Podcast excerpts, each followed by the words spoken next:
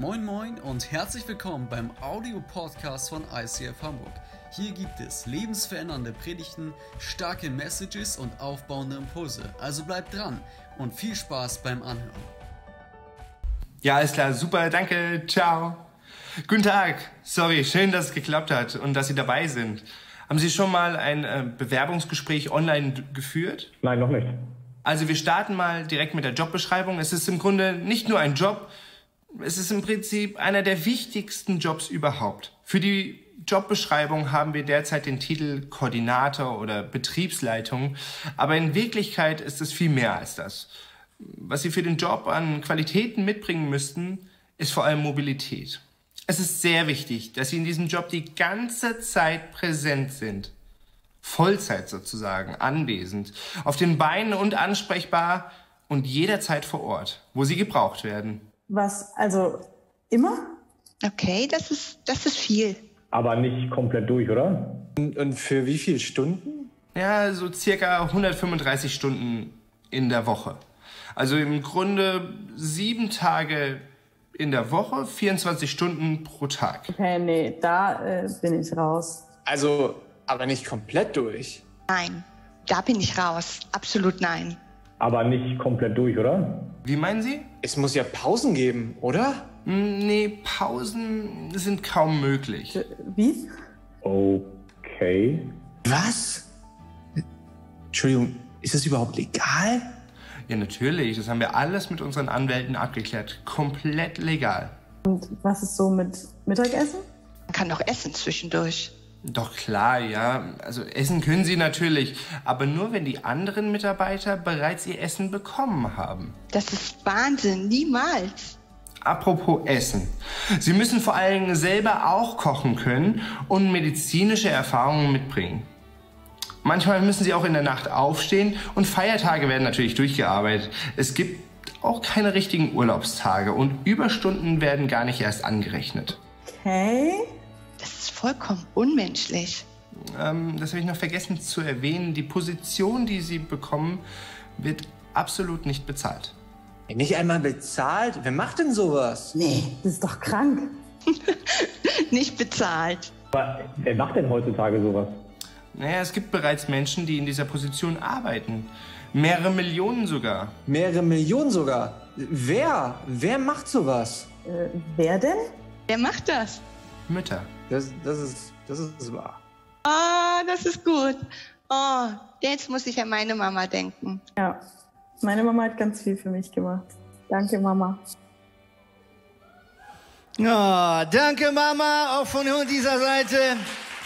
Ein großes Herz an alle Mütter, egal ob hier im Saal oder zu Hause oder später in sieben Jahren im Podcast auf unserem YouTube-Kanal. Und es wurde schon viel Ehrenvolles gesagt. Ich möchte noch eine Sache hinterher schicken. Lass uns bewusst sein, dass dieses Jahr auch für Mütter ein ganz besonderes Jahr ist, weil man nebst der Rolle als Mutter plötzlich auch Pädagoge sein durfte, Lehrer, geduldiger äh, Nachhilfelehrer, äh, Experte für Mathematik, Geografie, Politik, äh, Musik und so weiter und so fort. Also es ist ein ganz besonderes Jahr, ein ganz besonders herausforderndes Jahr und deswegen auch von unserer Seite, von meiner Seite maximalen Respekt an alle Mamis da draußen oder hier im Saal. Hey, wir beenden heute eine Predigtreihe. Wir haben die letzten fünf Wochen den Römerbrief miteinander studiert, Woche für Woche einen Brief, den äh, der Gemeindegründer Paulus an die Christen in Rom geschrieben hat. Und wir haben schon vieles, vieles Geniales miteinander entdecken dürfen. Und ich kann euch äh, schon jetzt in Aussicht stellen, heute wird es so richtig praktisch. Denn das Thema ist heute, wie komme ich mit meinen Mitmenschen klar? Ja, und ich glaube, es gibt keine Woche, die einen lachen schon, wo man nicht diese Frage sich einmal mehr stellt. Ja, vielleicht hast du gerade Spannung in der Familie. Die Mütter sagen vielleicht, ich nerv mich gerade über meine Kinder.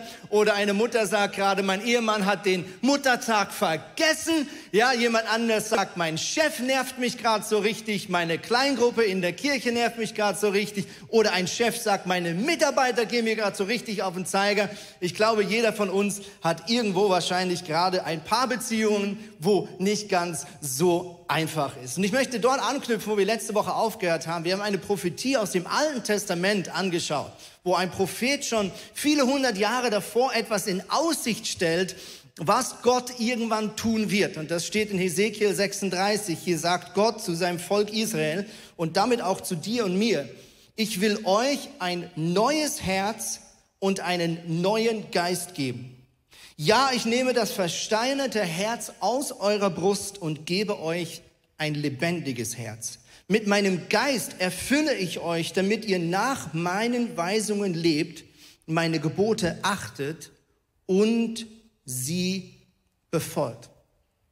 Warum war das damals so wichtig? Das Volk Israel hatte zu der Zeit, wo dieser Prophet hier gesprochen hat, hatten klare Gebote von Gott empfangen. Gott selbst hat dem Volk Israel diktiert, wie sie mit den Mitmenschen umgehen sollen, wie sie mit den verschiedenen Themen des Lebens umgehen sollen. Das Alte Testament ist voll von sehr vielen ganz deutlichen Verhaltensregeln.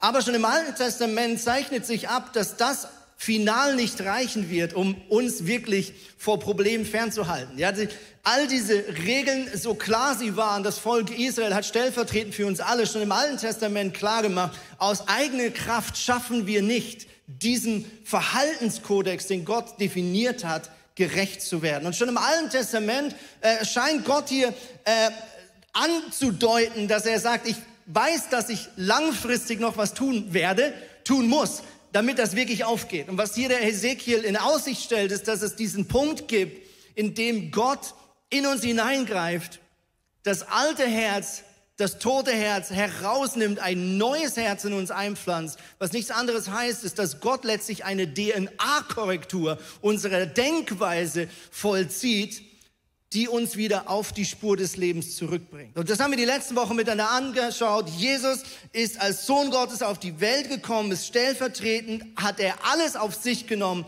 was uns ähm, eigentlich galt aufgrund der Sünde in unserem Leben. Und damit, dadurch, dass Jesus stellvertretend für uns stirbt und wieder auferstanden ist, durch das kann jetzt der Geist Gottes wieder Wohnung beziehen in dir und mir. Und jeder Mensch, der dieses Geschenk Gottes für sich in Anspruch genommen hat, sagt die Bibel, hat auch damit die Zusage, dass Gott in uns anfängt, Wohnung und Raum zu beziehen. Und indem er das tut, macht er Gebote und Regeln überflüssig. Warum? Weil er anfängt, in uns drinnen eine neue Denkweise freizusetzen und auszubauen. Und das ist die Mission des Heiligen Geistes ab dem Tag Null, wo du Jesus in dein Leben lässt, ist unser Ziel des Lebens, Jesus Christus immer ähnlicher zu werden. Und das tut der Geist Gottes, indem er von innen nach außen uns verändert. Und damit gehen wir jetzt in Römer 12, Vers 1. Weil ihr Gottes reiche Barmherzigkeit erfahren habt, fordere ich euch auf, liebe Brüder und Schwestern, euch mit eurem ganzen Leben Gott zur Verfügung zu stellen. Seid wie ein lebendiges Opfer, das Gott dargebracht wird und ihm gefällt. Auf diese Weise zu dienen, das ist der wahre Gottesdienst. Und es ist die angemessene Antwort auf seine Liebe. Also Paulus knüpft an an dem, was Jesus getan hat. Er ist stellvertretend für dich und mich gestorben. Er hat sein Leben geopfert für dich. Und Paulus sagt, lass uns jetzt ein Leben leben, was diesem Opfer, dass dieses Opfer widerspiegelt. Ja, dass diese Haltung Gottes gegenüber uns letztlich widerspiegelt und sagt, Jesus, so wie du dein Leben für mich gegeben hast, so möchte ich jetzt mein Leben für dich hingeben. Aus dieser Liebe und Intimität heraus. Und dann geht's weiter, Vers 2. Paulus sagt folgendes, richtet euch nicht länger an den Maßstäben dieser Welt, sondern lernt in einer neuen Weise zu denken, damit ihr verändert werden und beurteilt könnt, ob etwas Gottes Wille ist, ob es gut ist, ob Gott daran Freude hat und ob es vollkommen ist. Dieser Vers, meine lieben Freunde, den könnt ihr euch mit gutem Gewissen an die Tapete tapezieren weil er so perfekt zusammenfasst, um was es Gott geht. Gott kommt nicht mit neuen Regeln. Gott kommt nicht mit neuen Regeln um die Ecke, sondern Gott kommt mit einer neuen Denkweise um die Ecke. Und er sagt nichts anderes, das Bild haben wir schon ein paar Mal benutzt, das ist ein wunderbarer Kompass. Gott sagt, ich beginne mit euch einen neuen Kompass einzutrainieren. Neue Denkweisen, neue Maßstäbe, neue Werte, neue Paradigmen. Und das Interessante, was Paulus eigentlich hier macht, er sagt, jetzt wo Jesus in dir lebt, jetzt wo der Geist Gottes in dir lebt, gebe ich dir nicht mehr neue Regeln, weil das nicht mehr nötig ist. Du brauchst nicht mehr Imperative, sondern was ich tue, ich nehme dich jetzt in die Pflicht. Paulus schreibt in Römern, ich, Gott, nimmt euch jetzt in die Pflicht. Wir setzen uns jetzt miteinander hin, in Kooperation mit dem Geist Gottes, der in uns lebt, und überlegen, wie können wir ab jetzt miteinander umgehen.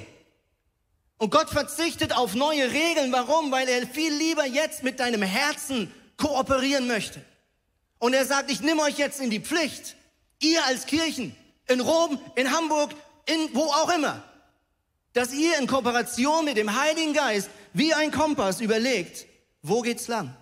Wie kann ich mit meinen Beziehungen umgehen? Wie kann ich mit meinen Finanzen umgehen? Wie kann ich mit meinem Körper umgehen? Wie kann ich mit meiner Sexualität umgehen? Und die Predigt, die wir heute haben, ist nichts anderes als eine Wertepredigt.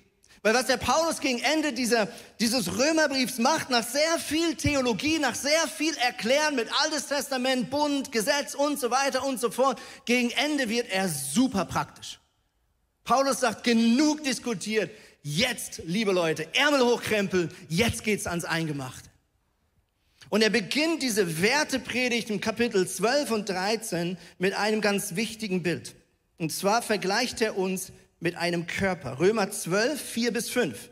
Unser Körper besteht aus vielen Teilen, die ganz unterschiedliche Aufgaben haben. Ebenso ist es mit uns Christen. Gemeinsam bilden wir alle den einen Leib von Jesus Christus und jeder Einzelne ist auf die anderen angewiesen. Also bevor Paulus jetzt in diese Wertepredigt hineingeht, beginnt er mit diesem Bild und macht uns klar, du und ich, wir sind in den Augen Gottes nicht losgelöste Individuen, sondern wir sind eine Gemeinschaft, eine Einheit und wir sind gemeinsam die Braut von Jesus Christus. Wir sind eins mit Gott und sind damit Teil seines Körpers. Und er sagt, so wie der Körper verschiedene Teile hat und jeder dieser Teile dem anderen Teilen des Körpers dient, aber auch angewiesen ist auf die Teile des anderen Körpers. Genauso ist es um dich und mich gestellt. Er sagt, jeder von uns hat eine Aufgabe. Jeder von uns hat eine besondere Fähigkeit bekommen, gewisse Charakterstärken. Aber es gibt andere Dinge, wo die Hand die Schulter braucht und der Ellbogen das Knie braucht und das eine Organ das andere Organ braucht. Also Paulus sagt, wir sind nicht losgelöste Individuen, meine Güte, sondern wir sind Teil eines großen Organismus. Und jeder von uns hat etwas zu geben, aber jeder von uns braucht auch etwas. Und das, liebe Freunde, ist die Grundlage, wenn es, um die Werte im Reich Gottes geht.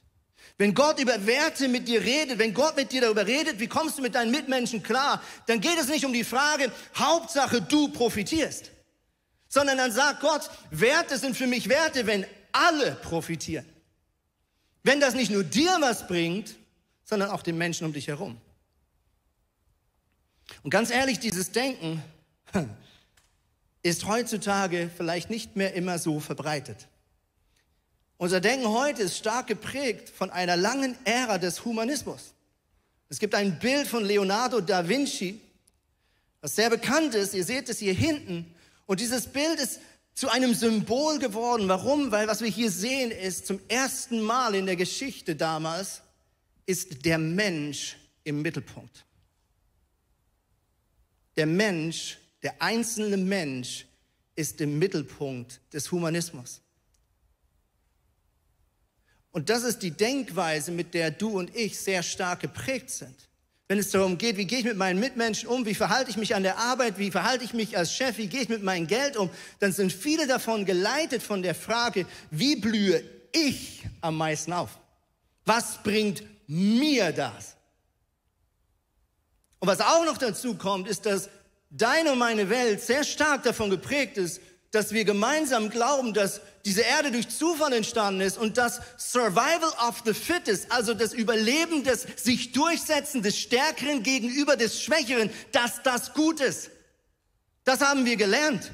Das Stärkere setzt sich gegen das Schwache durch. Und deswegen sind wir stark davon geprägt, unsere Fähigkeiten, unsere Möglichkeiten, unsere Vorteile, vor allem auf das und so zu investieren, dass wir davon am meisten haben.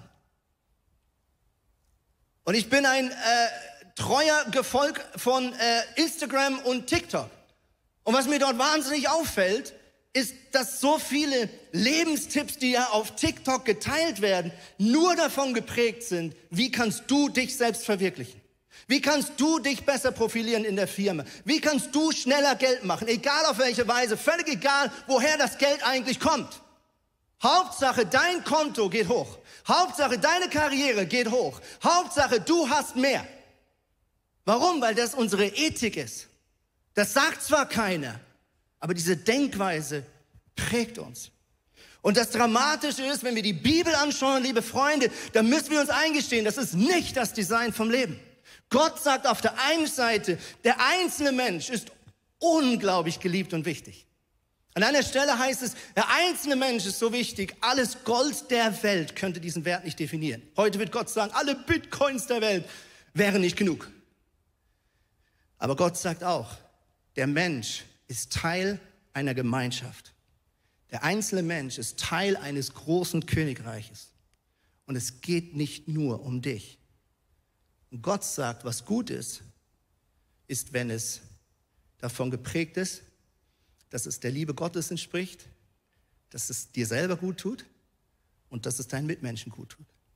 Liebe deinen Gott von ganzem Herzen liebe dich selbst genauso, wie du deine Mitmenschen lieben sollst. Wir haben es den letzten Wochen angeschaut. Jesus sagt, das ist die, das ist die, die kürzeste Zusammenfassung von allem, was Gott wichtig ist.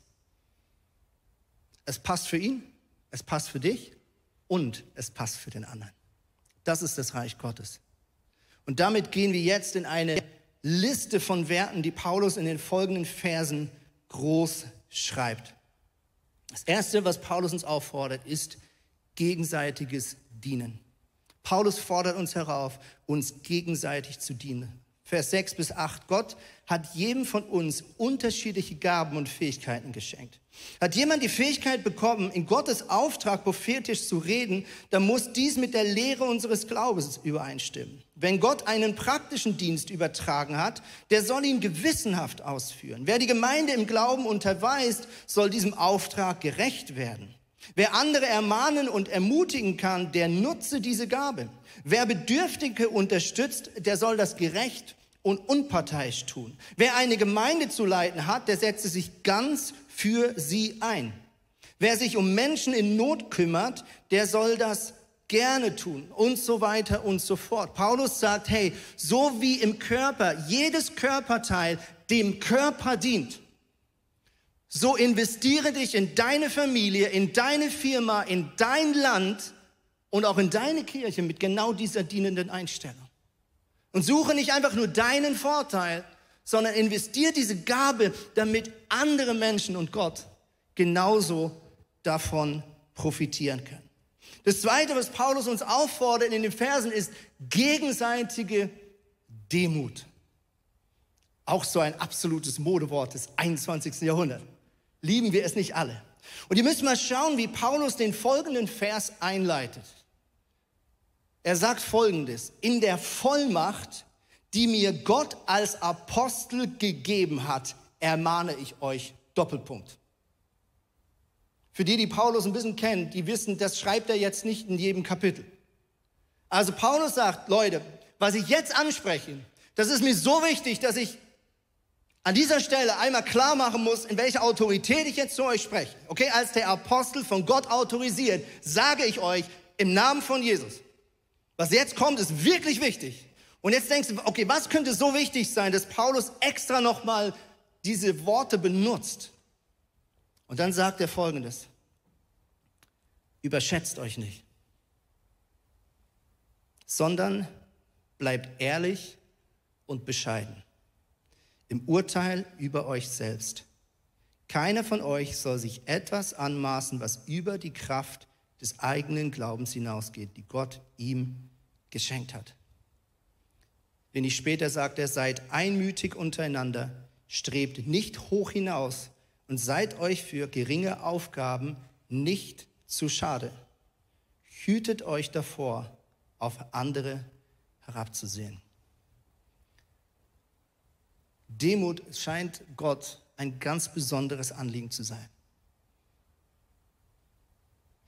Für mich ist Demut nichts anderes. Erstens, als eine Herzenshaltung, die göttlichen Erfolg sichert. Eine Herzenshaltung, die göttlichen Erfolg sichert. Und zweitens, Demut bedeutet, ich weiß, wer ich bin im Vergleich zu Gott. Ich weiß, wer ich bin im Vergleich, im Verhältnis zu Gott. Ich weiß, was ich kann im Verhältnis zu dem, was Gott kann. Ich weiß, was ich weiß im Verhältnis zu dem, was Gott weiß. Ich weiß, was ich habe im Verhältnis zu dem, was Gott hat.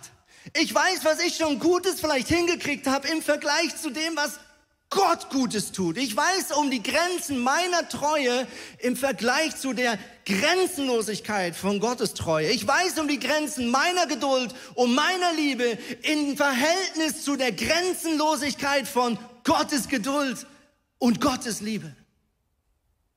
Das ist Demut. Demut bedeutet nicht, schlecht über sich selbst zu denken. Demut bedeutet eine ehrliche Selbsteinschätzung von sich im Verhältnis zu dem, wer Gott ist. Und Paulus scheint es so wichtig zu sein, dass er hier auf seine Autorität pocht. Er schreibt es als ein Befehl, weil es ihm so wichtig ist, dass wir die Herzenshaltung der Demut nicht verpassen. Dass wir nicht anfangen, stolz zu werden auf das, was vielleicht gut läuft im Leben. Dass wir nicht anfangen zu denken, wir seien was Besseres. Und seien wir ehrlich, das passiert so schnell. Das passiert so schnell.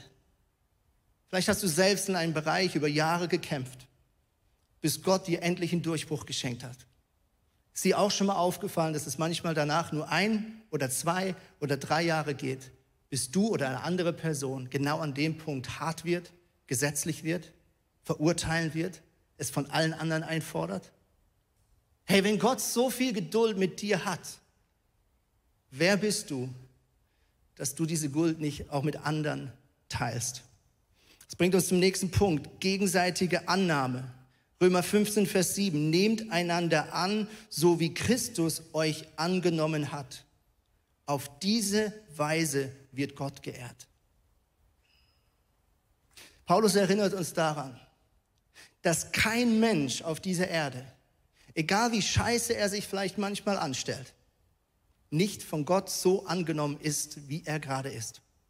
Mit allen Baustellen, mit allen Unzulänglichkeiten, mit allen dunklen Schattenseiten. Gott liebt diesen Mensch.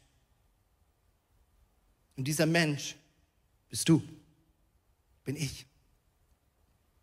Und Gott sagt, wenn ich dich angenommen habe, wie kannst du es wagen, jemand anders nicht anzunehmen? Und das hat nichts damit zu tun, dass ich nicht kritisieren darf, sondern es hat mit einer Herzenshaltung zu tun, ob ich sage, ich bin was Besseres.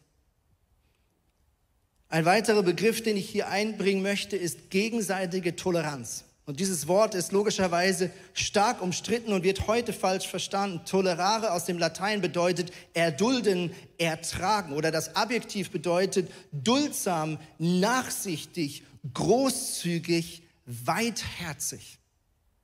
Weitherzig. Paulus fordert uns herauf, ein weites, ein großzügiges Herz zu haben mit uns und mit unseren Mitmenschen. Römer 14, Vers 10. Mit welchem Recht, schreibt er weiter, verurteilst du also einen anderen Christen? Und warum schaust du auf ihn herab, nur weil er sich nicht genauso verhält, wie du es tust? Wir werden alle einmal vor Gott stehen und er wird über uns urteilen. Jeder von uns wird also für sich selbst Rechenschaft vor Gott ablegen müssen. Deshalb wollen wir uns nicht länger gegenseitig verurteilen. Keiner soll durch sein Verhalten den anderen in seinem Glauben verunsichern oder ihn gar zu Fall bringen. Und die, die diesen Abschnitt hier kennen, das ist krass, was Paulus hier anspricht. Der Hintergrund ist der, dass du in dieser Kirche einerseits gottesfürchtige Juden hast, die Jesus kennengelernt haben als den versprochenen Messias, die schon davor ein Leben gelebt haben, nach den Regeln des Alten Testamentes. Sie haben auf gewisse Essensarten verzichtet, sie haben gewisse äh, Feste gefeiert. Es gab ganz, ganz großes Paket an Verhaltenskodex. Auf der anderen Seite waren in dieser Kirche Römer, die mit dem Judentum nichts zu tun hatten, die all diese Regeln nicht kannten, die Jesus kennengelernt haben. Und die waren zusammen im gleichen Wohnzimmer, in der gleichen Small Group oder wo auch immer im Park gemeinsam. Und die haben schnell festgestellt, oh my goodness. Also wir haben alle Jesus lieb, aber wie wir mit unseren Finanzen umgehen, wie wir mit unserer Sexualität umgehen, das ist ja total unterschiedlich. Und jetzt würde man doch vermuten, dass Paulus hingeht und sofort alles klärt und sagt, gut, wir führen hier wieder neue Spielregeln ein für die Kirche des 21. Jahrhunderts. Das darf man, das darf man, das darf man, das darf man nicht, das darf man nicht, das darf man nicht. Das sagt Paulus hier nicht. So einfach macht er es uns nicht mehr. Er sagt, nee, ihr habt den Heiligen Geist, ihr habt den Kompass und jetzt als Gemeinschaft überlegt, was richtig ist, was gut ist, was Gott Freude macht wie dieser Körper aufblühen kann.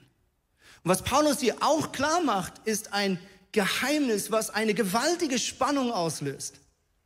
Weil was er schreibt ist, dass offensichtlich der Geist Gottes jedem von uns gewisse Themen besonders aufs Herz legt. Also in gewissen Bereichen des Lebens bist du besonders gewissenhaft. Für den einen ist das soziale Gerechtigkeit, beim anderen ist es der Umgang mit Finanzen, bei jemand anders ist es die Art, wie man über andere redet und so weiter und so fort. Aber was ich über die Jahre gelernt habe, ist, dass es Dinge gibt, die hat Gott mir besonders aufs Herz gelegt. Da habe ich wie so eine Vergrößerungslupe. Das sehe ich ganz besonders wichtig, aber ich habe gelernt, dass ich dementsprechend auch andere Dinge vielleicht nicht so wichtig sehe, wie der Geist Gottes sie sieht. Und warum ist das so? Weil Gott es liebt, uns in gegenseitige Abhängigkeiten zu stellen, im positiven Sinn.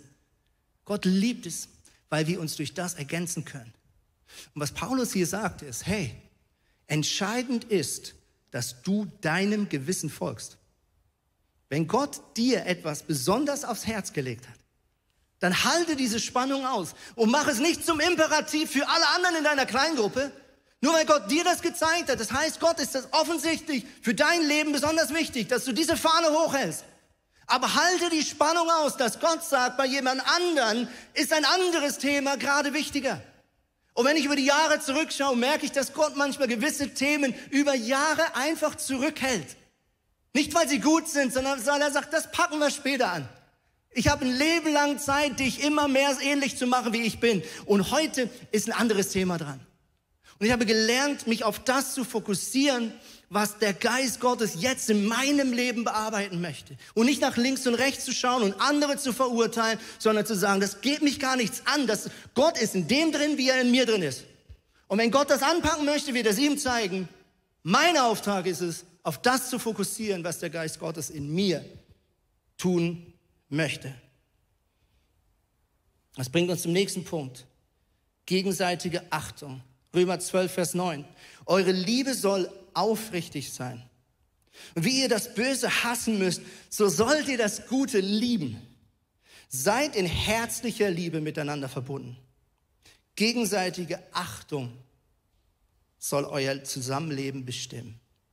Gegenseitige Achtung, gegenseitiger Respekt soll euer Leben, euer Zusammenleben bestimmen. Und ist es nicht interessant, dass Paulus hier nicht neue Regeln einführt, sondern dass er Paradigmen thematisiert.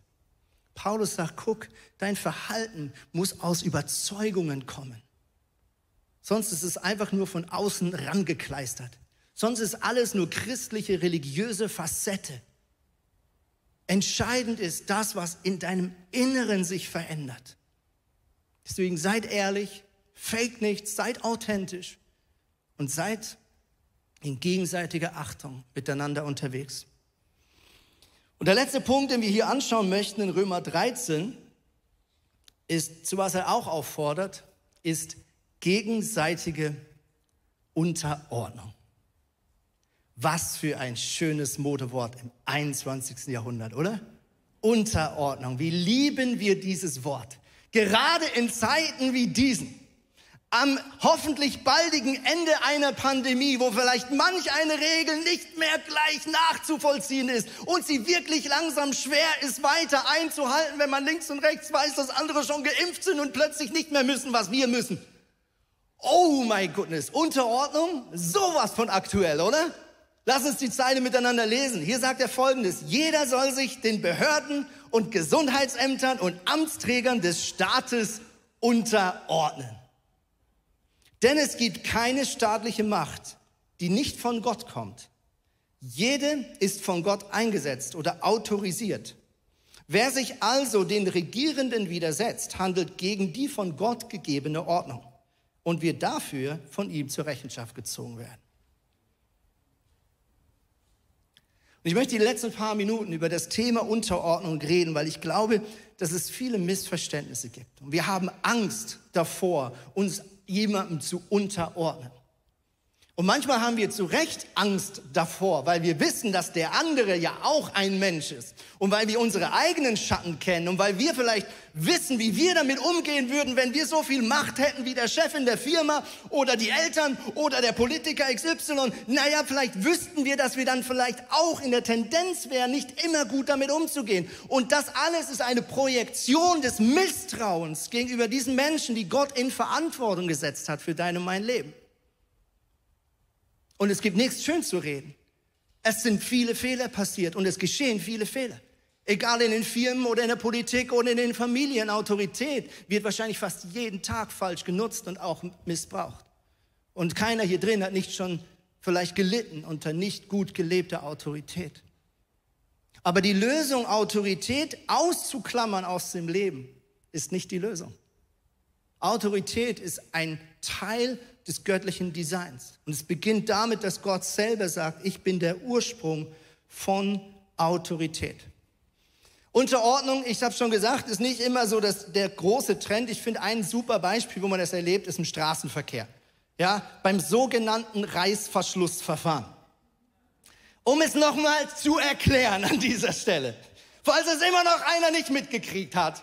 Die Idee ist, dass du bis an die Stelle hinfährst, wo der Reißverschlussverfahren ausgeübt werden soll. Nicht davor, nicht danach, um dann abwechselnd ein Auto links, ein Auto rechts in eine Spur zusammenzufädeln. Es geht nicht darum, dass du früher in der Spur bist oder dass du deine Nase früher da reindrückst und so weiter und so fort. Du bist nicht besser, wenn du zuerst gewechselt hast. Nein, die Idee ist, dass wir alle an einer Stelle schön links, schön rechts, schön links, schön rechts, schön links, schön rechts uns einfädeln. Und jetzt kommt das Problem. Warum wir das nicht gerne haben, ist, weil es nicht gerecht ist. Ja, jetzt bist du auf der rechten Spur, deine Spur stoppt früher und du siehst links die Schweinebacken an dir vorbeiziehen. Und du sagst, das ist unfair, das Arschloch lasse ich nicht rein. Und schon geht das Dilemma los, stimmt's? Also Unterordnung ist nicht unbedingt etwas, was wir nach vielen Jahren Humanismus und Individualismus gut praktizieren können. Das Interessante ist, wenn du in andere Kulturkreise gehst, die nicht so stark von dieser Denkweise geprägt ist, siehst du dort deutliche Vorteile, wenn es um solche Dinge geht. Deutliche Vorteile. Ich habe eine Karikatur mitgebracht, ich habe das Bild mal gesehen vor vielen Jahren, dachte, okay, ich glaube, das kann jeder irgendwas mit anfangen. Ja, hier sehen wir so eine klassische Hierarchie äh, auf der nächsten Folge. Ähm, ja, oben ist der Manager, Führungskräfte, Abteilungsleiter, unten der Rest. Ja, und das Dilemma ist ja, dass der Chef ganz oben sagt, wenn ich runter gucke in meinem Organigramm, dann sehe ich nichts als Scheiße. Das Problem ist, die Leute, die unten sind und hochgucken, die sehen nichts als Arschlöcher. ja, wahrscheinlich kann jeder irgendwas damit anfangen. Ja?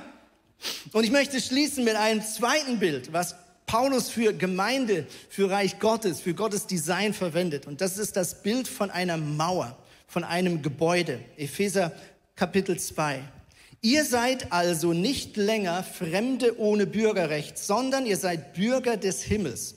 Ihr gehört zu Gottes Haus, zu Gottes Familie.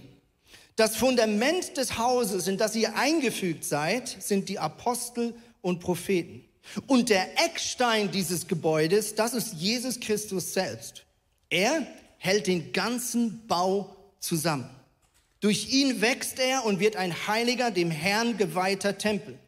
Durch Christus seid auch ihr in dieses Bauwerk eingefügt, in dem Gott durch seinen Geist wohnt. Okay, Paulus benutzt hier das Bild eines Tempels und er sagt, Jesus Christus ist der Eckstein. Wir können heute nicht mehr viel mit einem Eckstein anfangen. Es ist wichtig zu verstehen, in der damaligen Zeit waren die meisten Häuser in den Hang gebaut, also oft auf Felsen. Der Felsen war aber stark gefüllt mit Sand, der aus der Wüste angetragen wurde. Das bedeutet, du konntest dieses Haus auf diesen Felsen bauen, aber wie alle wissen aus der Physik, der Druck geht an die tiefste Stelle.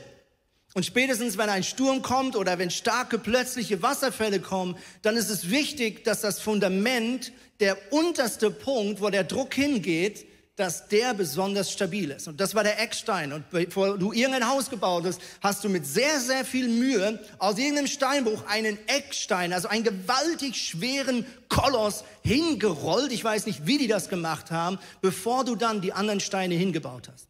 Und jetzt kommt die andere Denkweise. Jesus sagt, ich bin dieser Eckstein. Also im Reich Gottes ist ein Organigramm verkehrt rum. Am Reich Gottes ist Autorität eine dienende Einstellung, ein dienender Zweck. Jesus sagt, ich bin die unterste Person. Alles kommt auf meine Schultern. Ich trage die Hauptlast. Jesus sagt nicht, ich bin der Mababo da oben, nein, ich bin der Diener von allen. Und auf diese dienende Haltung und auf diese Autorität kommen die Apostel. Und was sagt er als nächstes? Propheten, für die, die sich auskennen. An anderen Stellen geht es weiter mit Epheser. Er erwähnt die Hirten. Er erwähnt, oh, den hatten wir jetzt gerade schon, Evangelisten beziehungsweise der kommt jetzt. Mit anderen Worten, jeder von uns ist ein Stein in diesem gewaltigen Tempel Gottes. Und Autorität kommt aus der Verantwortung. Warum haben deine Eltern, warum hat deine Mutter Autorität in deinem Leben? Warum sagt der Staat, dass deine Mama und dein Papa bis 18 das Sagen haben? Sie sagen nicht einfach nur, sie haben das Sagen, sie sagen, deine Eltern sind verantwortlich für dich. Autorität kommt aus Verantwortung. Autorität in einer Firma kommt aus der Verantwortung für die Firma. Dein Geschäftsführer hat eine Autorität, gewisse Dinge zu entscheiden, vielleicht auch mal was anzuordnen, weil er die letzte Verantwortung hat. Unsere Politiker sind von Gott autorisiert, weil sie die Verantwortung tragen für unser Land, liebe Freunde. Und das Gleiche gilt für die Kirche, für die Familie, für jeden Bereich des Lebens. Autorität hat immer mit Verantwortung zu tun. Und Paulus sagt, guck, dieses Gebäude, dieser Tempel funktioniert nur, wenn jeder Stein sich in dieses große Bild einfügt. Und deswegen, wenn ich über Unterordnung rede, dann möchte ich immer ein Wort vorneweg schicken. Unterordnung verstehst du am besten, wenn du es mit Einordnen übersetzt. Es geht darum, sich selbst richtig einzuordnen in etwas Größeres. Zu verstehen, ich bin einer von 88 Millionen Bundesbürgerinnen und Bundesbürger. Ich bin einer von hunderten Leuten von ICF Hamburg. Ich bin einer von sechs Leuten in meiner Kleingruppe. Ich bin einer von vier Geschwistern in meiner Familie. Ich bin einer von 20 Angestellten in meiner Firma. Und ich bin mir bewusst, dass ich Teil etwas Größerem bin. Und ich bin mir bewusst, dass Menschen Verantwortung tragen. Und weil sie Verantwortung tragen, kann ich mich unterordnen. Habe ich eine Herzenshaltung, die sagt, ich möchte es diesen Menschen nicht schwerer machen als nötig. Ich fand das letztes Jahr so spannend. Ähm, ich selbst habe logischerweise auch mich manchmal richtig aufgeregt über die eine oder andere Anweisung, ja, rund um Corona. Und manchmal denke ich, das ist doch alles Quatsch und so weiter und so fort. Oder diese Regeln sind nicht die besten, man hätte was anderes tun sollen.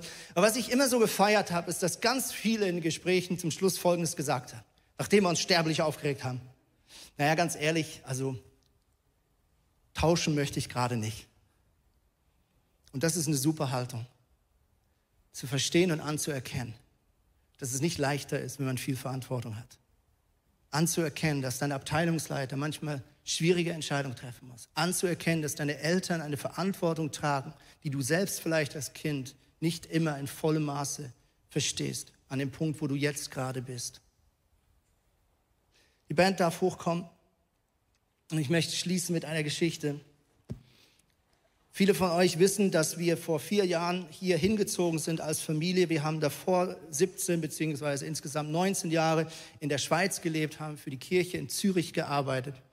Und ich habe diese Geschichte ein paar Mal erzählt, aber sie ist für die heutige Predigt nicht ganz unwichtig.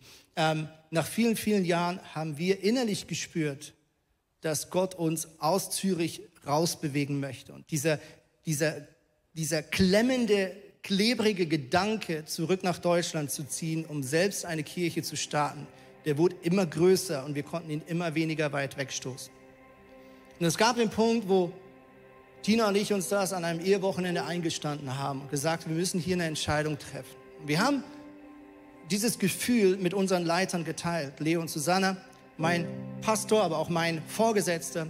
Wir haben sie reingenommen, wir haben ihnen das mitgeteilt und gesagt, wir haben dieses innere Fragezeichen. Und wir sind alle, sie und wir, in so eine Zeit gegangen von etwa zwei Monaten, wo wir diese Frage miteinander bewegt haben, jeder für sich. Und dann gab es dieses Gespräch nach den Sommerferien wir wussten, bis zu diesem Gespräch müssen wir eine innere Entscheidung treffen. Und über die Wochen wurde klar, es ist Zeit zu gehen. Und jetzt kommt das interne Detail.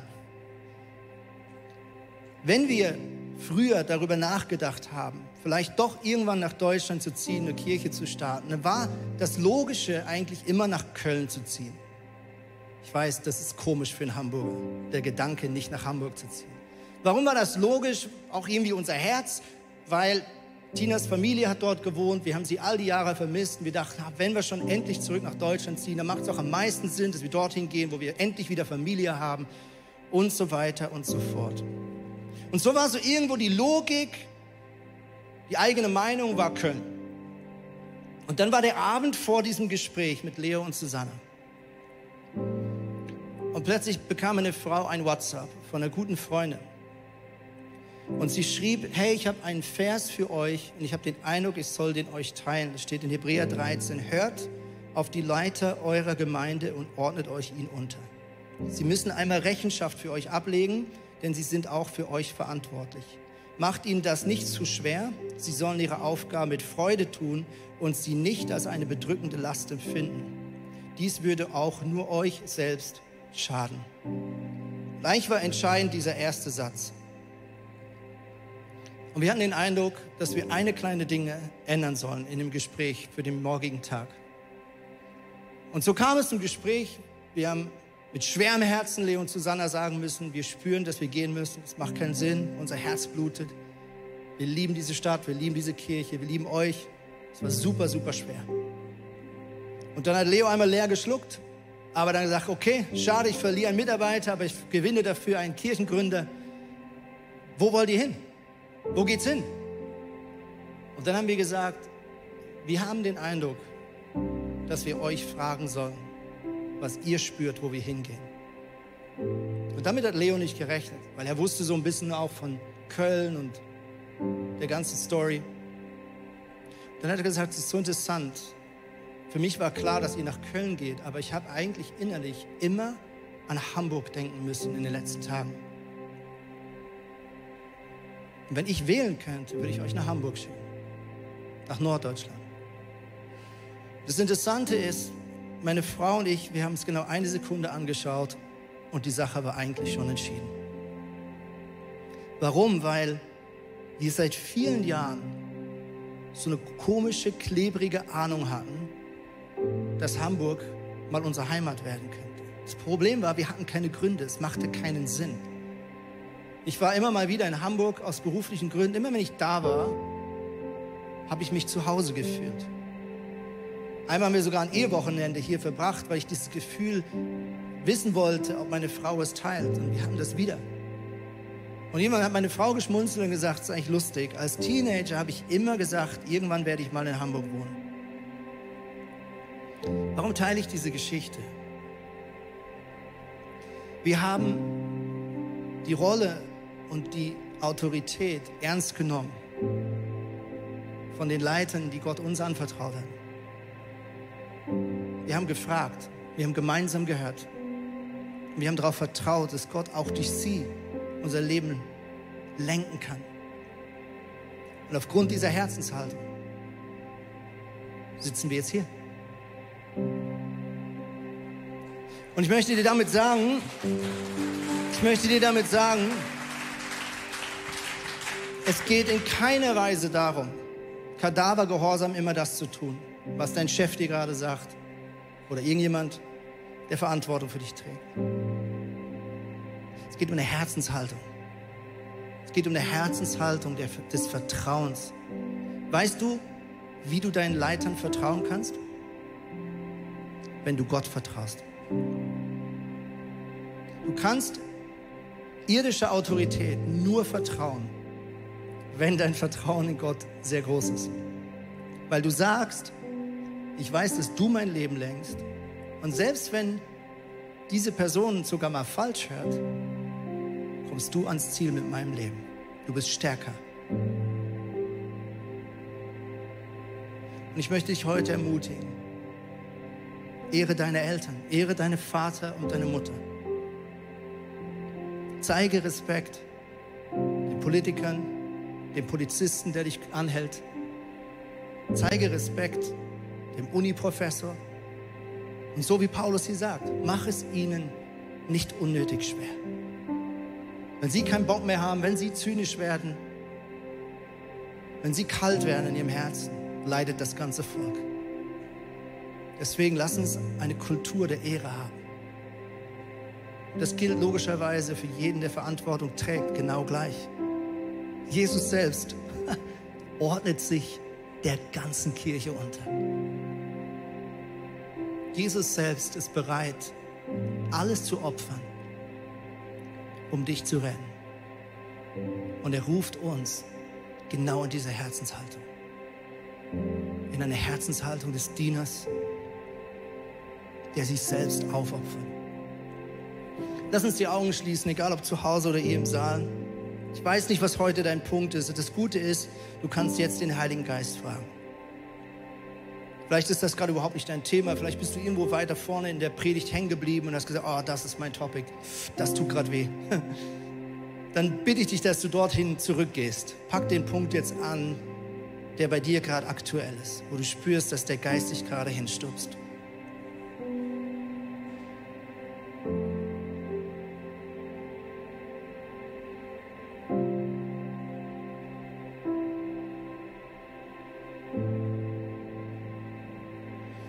Jesus, ich danke dir, dass du das größte Vorbild bist, das es überhaupt gibt.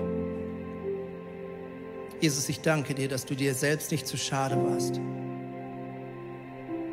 dich niederzuknien und uns die Füße zu waschen, dich selbst auf den Altar zu legen und dich zu opfern, damit wir leben können. Gott, ich danke dir, dass du trotz deiner Herrlichkeit kein Stolz in dir trägt, sondern dass du deinen Geschöpfen dienst.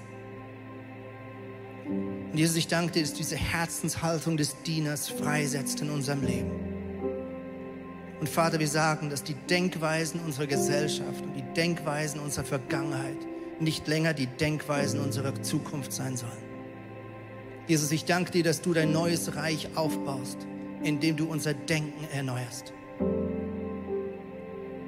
Und wenn du selber gerade in einer herausfordernden Zeit bist, wo es dir schwerfällt, Achtung zu zeigen oder jemand anders so anzunehmen, wie er, so, wie er gerade ist, wenn es dir schwerfällt, gerade deinen Vorgesetzten zu unterstützen als Mitarbeiter, dann möchte ich dir zusprechen. Gott ist nicht einfach dein Gewissen im Sinn von, dass er dir zeigt, was zu tun ist. Der Geist Gottes ist die Kraft, die dir hilft, das umzusetzen, was er dir zeigt. Der Geist Gottes ist nicht einfach ein Lehrer, der sagt, das musst du machen. Der Geist Gottes ist die Kraft Gottes, die dich verändert und die dich befähigt und die dich autorisiert, das Gute zu tun. Entgegen deinem Egoismus, entgegen deiner Umgebung, entgegen deiner Vergangenheit, entgegen schlechter Erfahrungen, die du bereits gemacht hast. Und Vater, wir segnen jede Person, die du eingesetzt hast, die Verantwortung trägt. Wir bitten dich um Segen für unsere Regierung in dieser schwierigen Zeit. Wir segnen jeden Polizisten, jeden Richter. Wir segnen alle Menschen, die Verantwortung tragen. Bitten dich, dass du in Sorge trägst, dass du sie aufbaust, dass du sie tröstest, dass du sie beschützt vor innerer Verletzung und Verstümmelung, dass du sie befähigst, weise und gute Entscheidungen zu treffen. Beschenkte sie, gib du ihnen das, was sie brauchen und mehr als das. Das bitte ich in deinem Namen, Jesus. Amen. Amen.